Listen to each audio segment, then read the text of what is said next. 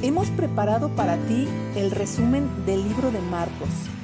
Encontramos todas aquellas perlas que más han resaltado en nuestro corazón. Esperamos que te gusten tanto como a nosotras. Comenzamos.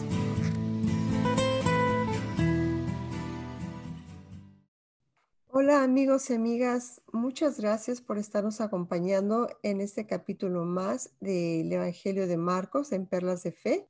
Pues ya habíamos llegado al último capítulo eh, la semana eh, anterior y pues hoy queremos hacer una, un, un, resumen de lo que nos ayudó mucho a nosotras, lo que más nos pareció que marcó nuestra vida. Bueno, yo voy a hablar acerca de Marcos 11, 11, del que no he dejado de pensar este, por varias semanas, para ser sincera.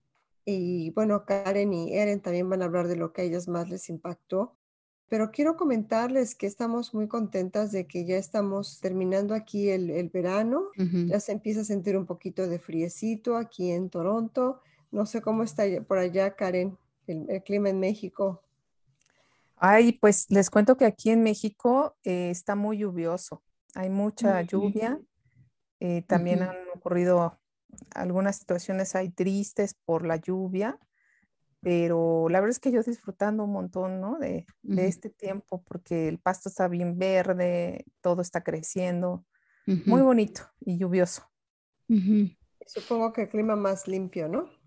Sí, mucho más. Siempre que llueve se despeja bastante la contaminación. Ya ven que aquí en la ciudad estamos bastante contaminados, pero sí, la lluvia es muy buena en muchos sentidos. Sí, qué lindo. Bueno, chicos, bueno, amigos y amigas, perdón por llamarles chicos y chicas. Creo que eso, es una palabra de generación.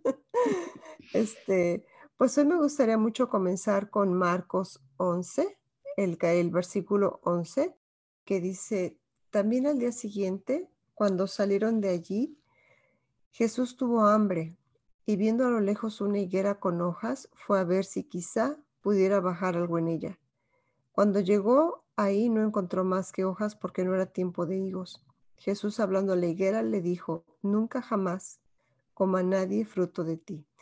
Algo que yo comentaba en, ese, capítulo, que yo me sentía incómoda y sinceramente pensaba que no había sido justo con la higuera Jesús porque él sabiendo lo que él creó, él formó el mundo con su sabiduría y sabiendo lo que estaba pasando, me llevó a mí a investigar. Y yo recuerdo que ese estudio que, que, llevé a cabo me ayudó a entender que cada vez que yo tenga duda en cuanto a escrituras que no comprenda o que no me parecen como justas, es algo que me tiene que llevar a mí a investigar eh, con más profundidad. Y cada vez que lo he hecho, me he topado con la increíble sorpresa de, lo maravillosa que es la palabra de Dios, porque todo tiene sentido y, Dios es muy bueno y me ha abierto el entendimiento y me ha ayudado a comprender. Eh, algo que yo les explicaba en ese, en ese capítulo es que en Palestina cuando llega la primavera y aparecen pues las primeras hojas de las higueras, estas pues vienen acompañadas de unos pequeños nódulos o botones comestibles y esos pequeños botones no aparecen en, ese tiempo. Esto indica que el árbol, a pesar de tener hojas, es estéril y no producirá frutos. El tema, de, el tema de este capítulo para mí fue interesante porque mm, básicamente lo que a mí me impactó es que la abundancia de las hojas no había logrado evitar que Dios expresara el vacío, ¿cómo se puede decir? La esterilidad del árbol. Eh, cómo Dios nos puede ver desde el cielo, cómo podemos ser árboles frondosos, pero vacíos por dentro. Y eso es algo que Jesús sabe lo que hay dentro de nosotros. E, esa es la parte que a mí me corta porque como cristiana puedo yo tener muchas acciones, muchas buenas obras, pero si mi corazón es estéril, es algo que Dios puede ver desde el cielo. Y básicamente pues es algo en lo que no he dejado de meditar todas estas semanas, que mis acciones pueden ser muchas, pero, pero la verdad de mi corazón, Dios la alcanza a ver. Pues ese es mi comentario, es breve, pero, pero es algo que cortó mucho mi corazón por todo ese tiempo. Ale, me hiciste recordar Marcos 7, ¿sabes? Y creo que sí, hay muchas coincidencias, ¿no? Con respecto a esto que dices que es tan importante de dar el, corazón, o sea, de ser honestos, de escudriñar qué es lo que estamos haciendo y lo que estamos diciendo, ¿no? Como que lo que hagamos tenga eh, coherencia con lo que decimos todo el tiempo. Y justamente yo les quería compartir Marcos 7. Mm, a mí me encantó el título que le pusimos, porque déjenme comentarles amigos que para ponerle un título necesitamos estar pensando, ¿no? En, en que sea algo correcto. Y me encantó este que le pusimos la mente, filtro del corazón. Y va muy relacionado con lo que tú estás platicando, Ale. Aquí hablábamos de cuando Jesús enseña acerca de la pureza interior y le llama hipócritas a ese pueblo que nada más le honraba con los labios, pero que su corazón estaba lejos. Y justamente me parece que encerramos esta idea en cuanto a Jesús dice que no tengamos una adoración falsa, que busquemos realmente lo que sí contamina la mente, ¿no? Más no el cuerpo. A mí me encantó este capítulo de Marcos 7 porque hablábamos de estar escudriñando las intenciones del corazón y que esas intenciones están relacionadas también con lo que nosotros decimos, con cómo nos expresamos de los demás, de nuestro carácter, de nuestra forma de actuar, etcétera. Y resumíamos en que en qué importante es estarnos eh, haciendo una introspección de forma constante para ser verdaderos cristianos, cristianos genuinos, cristianos de los que actúan y hablan de forma coherente, ¿no? Entonces, ahorita que comentabas, dije, wow, yo creo que iba también para allá. Padrísimo. A mí me encantó el libro de Marcos, chicas. ¿Por qué? Porque, eh, o sea, cada capítulo es tan rico y Marcos lo siento una persona muy directa.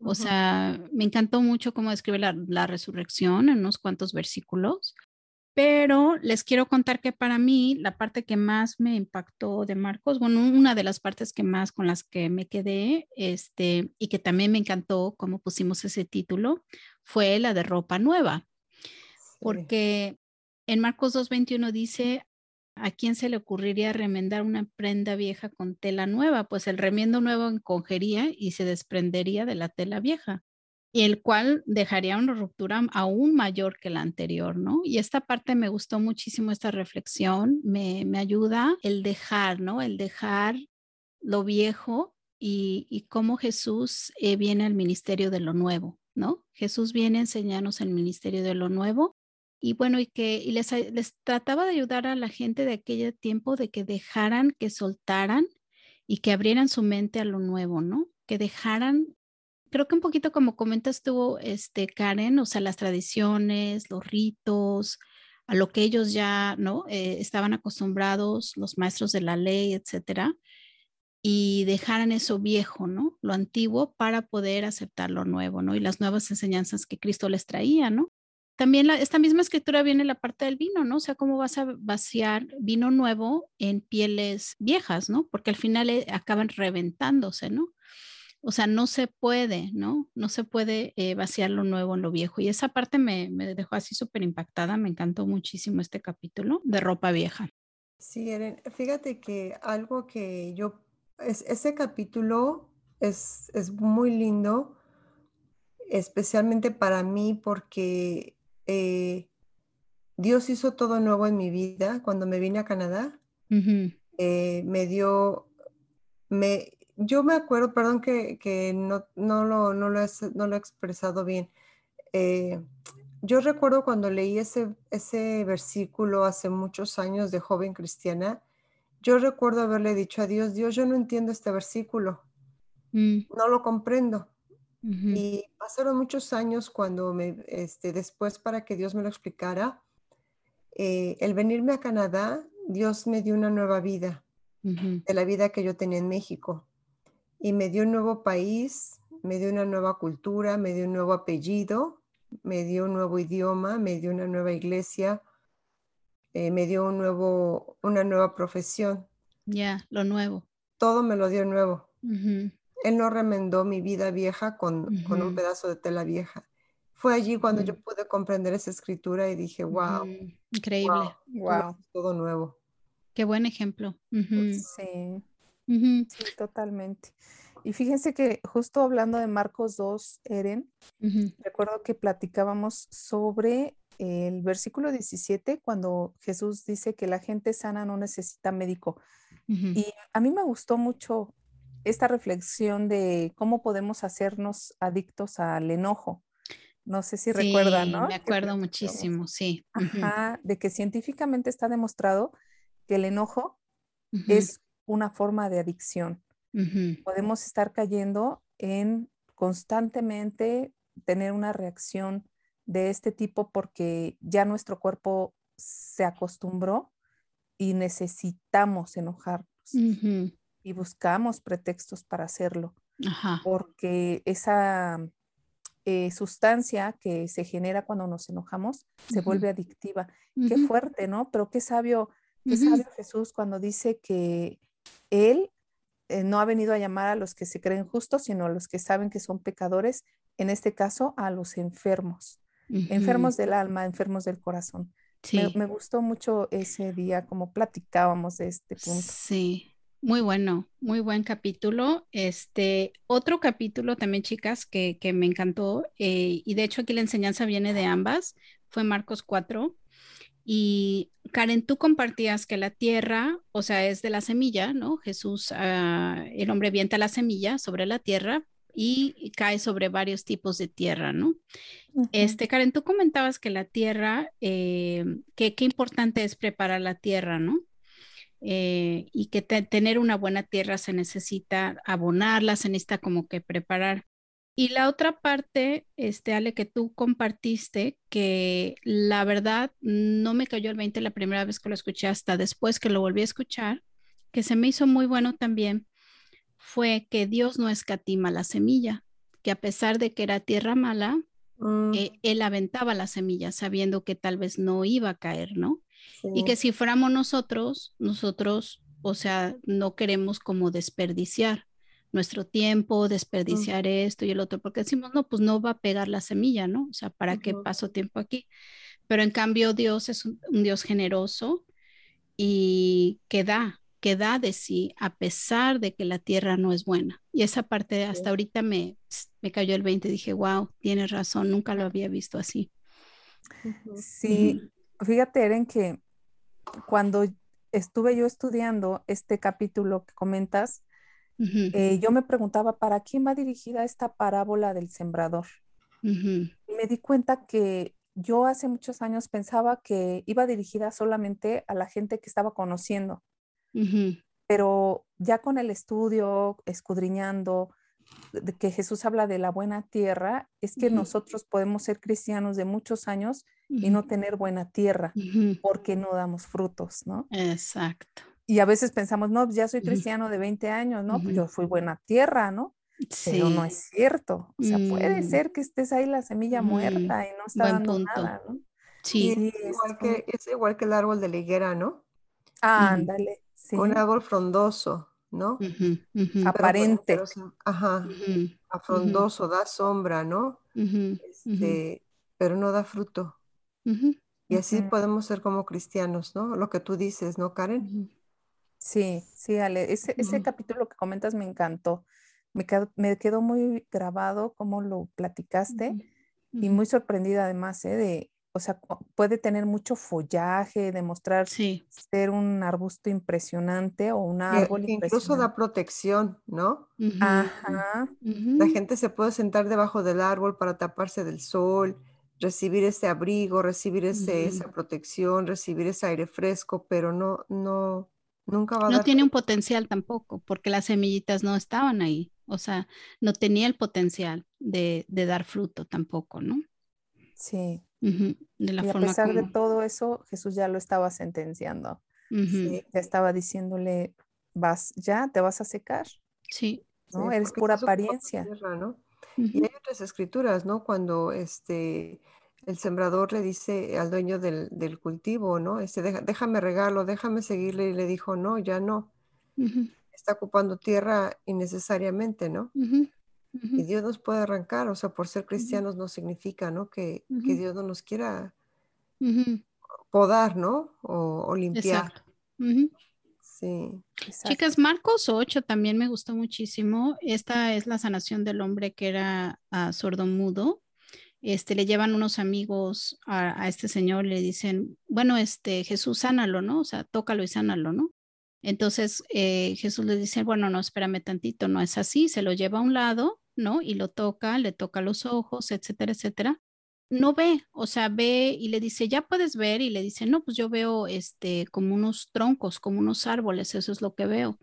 La parte que yo saqué aquí es que la salvación es un proceso también, ¿no? O sea, a veces decimos, bueno, ya llegó Jesús, ya sánalo, ya cuídalo, ya, ya, ya, ya está bien, ¿no? Y no es nuestros tiempos, ¿no?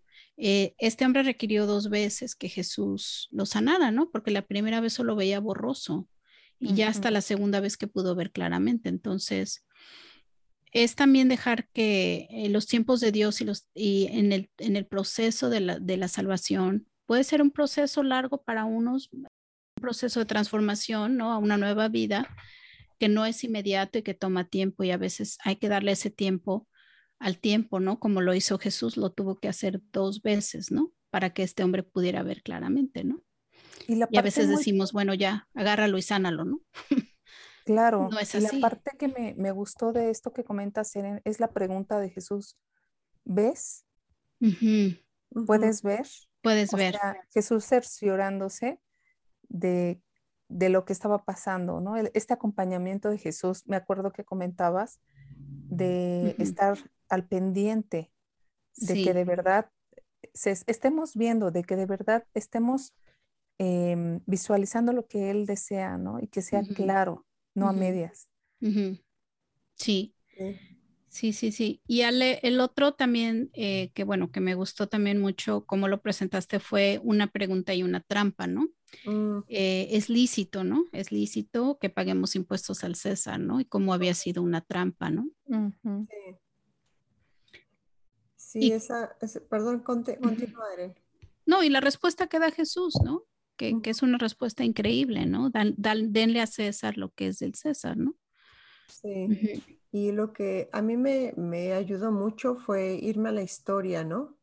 Lo que está, lo que verdaderamente estaba pasando en Roma, eh, como los judíos estaban en contra de, ellos mismos estaban en contra de pagar impuestos porque no eran para ellos, ¿no? No eran para los romanos, para que tuvieran sus vidas de lujos, ¿no? Y yo creo que tanto, tanto enojo el escondido y creyeron ser más astutos que Jesús, ¿no? Mm, este, me, me, ayudó demasiado el ir a la historia y, y, hacer esa investigación y darme cuenta, ¿no? De que Herodes estaba ya en, un, en una situación crítica. Mm. Eh, con, con, Roma y, y, esa respuesta fue genial. Bueno, Todas las respuestas de Jesús son geniales, ¿no? Pero, pero esa, esa trampa, yo pienso que en mí difícilmente yo puedo salir de trampas como esas, ¿no? Sí. Creo que yo caigo en la trampa con mucha facilidad. Y saber cómo responder, ¿no? Esa parte yo aprendí, saber cómo responder también. Saber cómo responder. Tener sabiduría al responder, ¿no? Cuando hay una, una pregunta que es difícil de responder, que hay muchas hoy en día que nos pueden hacer preguntas, ¿no? Sí. Eh, ¿Es lícito esto y el otro? Pero sabe responder con sabiduría, yo creo. Híjole. Claro. Sí. Y que a veces es sabio no hablar, ¿no? O no responder. Ya, no responder simplemente. Como lo hizo Jesús muchas veces, ¿no? O sea, exacto. Y de ese mismo capítulo, que es el Marcos 12, a la parte que a mí me gustó mucho, que me tocó a mí, fue la de la viuda pobre, ¿no? Que da dos moneditas en el templo. Y el hecho de que Jesús se sentara junto a la caja de donaciones a buscar a, a ver que, o sea, a buscar los corazones de las personas que daban ahí, ¿no? Y que haber encontrado que una mujer que era una viuda haya sido la mujer que haya impactado más a Jesús, ¿no? Al corazón de Jesús. Exacto. Así es. Comparado, ¿no? Con los hombres que eran religiosos, que eran los que tenían autoridades, que tenían influencia, y una viuda pobre eh, fue la que impactó el corazón de Jesús. Y esto, como siempre vemos que las mujeres toman un, pues un papel importante en el ministerio también y lo que menciona Jesús. Yo creo que en todo el capítulo de Marcos pudimos ver cómo Dios empodera a las mujeres, cómo las mujeres tienen un papel bien importante, porque fueron ellas, ¿no? Quienes prepararon el, cuerpo de Jesús, ¿no? este, el, perfume derramado a sus pies. Sí. Fue el, acto más, fue el acto más tierno y dulce, ¿no? Que Jesús tuvo antes de morir. Fue por manos de una mujer, ¿no? De una mujer. Este, y las mujeres son las que lo encuentran también, ¿no? La resurrección, las primeras que, Ajá, y son las primeras que dan las noticias, ¿no? La del eh, que empiezan a evangelizar.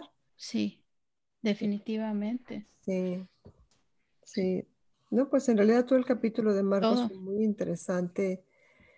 Me animó mucho, me dejó mucha enseñanza y, mm. y creo que es algo bien, bien valioso que hagamos estos, estos cortes, ¿no? con, un resumen de, todo el capítulo porque son semillas sembradas, ¿no? Son perlas con las que nos quedamos para toda la vida.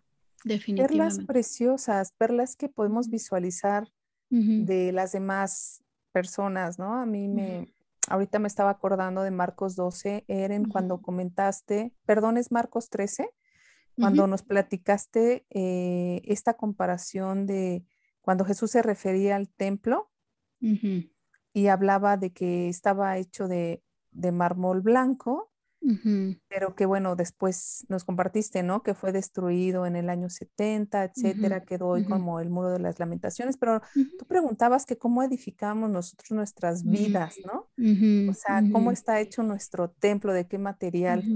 Esa perla me gustó bastante, me, me quedó también como presente, de estar meditando y esa, esa pregunta constante de qué estoy haciendo con mi vida cristiana, ¿no? Hacia dónde voy, hacia dónde la dirijo. Sí, sí, sí, súper impactante. Y bueno, y también en, el 13 vimos acerca de Jesús, eh, cuando lo van a buscar al, jardín de Getsemaní, eh, la frase el yo soy, ¿no? Y creo que no, no, creo que fue Ale o Karen, ah, el yo soy de Jesús, ¿no? Es una de las frases más poderosas de que encontramos en toda la Biblia, ¿no? ¿Quién es yo soy, el yo soy, ¿no? Y, comentaba, sale en el versículo 6, eh, que Jesús comenta, eh, muchos los podrán engañar, ¿no? O sea, muchos los querrán engañar, pero se darán cuenta por sus acciones. Sí, ese yo soy eh, se va, a quedar demostrado, ¿no? cuando, cuando vienen las pruebas, que, que, los que dicen ser yo soy son los que salen corriendo, ¿no? Cuando vienen esas pruebas. yo soy es el buen pastor, ¿no? Que se queda y que cuida a las ovejas. Así es. Pues muy, muy padre. Bueno, yo aprendí muchísimo y estoy segura de que si lo volviéramos a leer el libro, encontraríamos cosas nuevas, porque creo que solo rascamos así un pedacito, una sección muy pequeña. Yo creo que cada capítulo nos podemos poner a leerlo y escudriñarlo y esperamos, ¿no? Esperamos que los que nos escuchen también lo estén haciendo, amigos y amigas, y esto es lo que nos motiva a seguir ah, con este proyecto de podcast. Les comentamos que tenemos eh, ahorita ya antes de, finalizar que tenemos nuestra página de patrocinio en Patreon. Nosotros empezamos este podcast pues simplemente las tres, eh, digo, teníamos ayuda con el recording, con hacer las ediciones, etcétera, etcétera. Pero damos gracias a Dios que este ministerio ha ido creciendo poquito a poquito y pues síganos en Patreon. Estamos buscando obviamente por eh, patrocinio para poder continuar con este proyecto y, este, y estamos en patreon.com en Perlas de Fe Podcast. Las donaciones empiezan de 3 dólares, o sea, súper bajitas, pero definitivamente van a ser una gran ayuda para, continuar con el proyecto y continuar echándole ganas, eh, creciendo y pues tenemos ya un equipito pequeñito con edición de audio, edición editorial, etcétera, etcétera, que nos gustaría pues seguir manteniendo y, seguir creciendo definitivamente. Y mandándole saludo a las chicas del podcast, de, tenemos un grupito de buscadores de perlas, que también son chicas que han estado leyendo la Biblia con nosotros, meditando con nosotros. Eh, son, son varias de ellas, este, no quisiera perder los nombres de todas, pero, pero darle gracias a ellas que, que están con nosotros animándonos a continuar y, y sí, si alguien está interesado, pues anímense a unirse con nosotros a través de nuestra página de Facebook. Uh, tenemos mensajes uh, por Messenger o por Instagram, por, tenemos todas las redes sociales de Perlas de Fe Podcast. Mándenos un correo también obvio si están interesados este, para que se unan nuestros grupitos de buscadores de perlas. Y esos son los proyectos que tenemos hasta ahorita. Estamos contentas, emocionadas, agradecidas con Dios, con pues con todos los que nos escuchan y seguimos echándole ganas este al podcast. Ya vamos a anunciar la siguiente temporada. Este, a ver a qué libro nos nos ahondaremos, pero este y si tienen alguna sugerencia, pues escríbanos también. Sería bueno escuchar a ver qué les qué libro les gustaría que siguiéramos estudiando.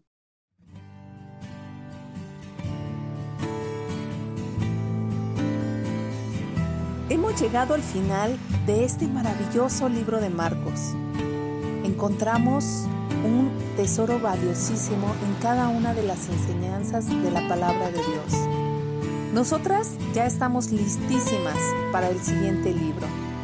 Esperamos que nos acompañes nuevamente y mientras tanto puedes escribirnos a perlasdefe.gmail.com o a nuestras redes sociales. Hasta luego.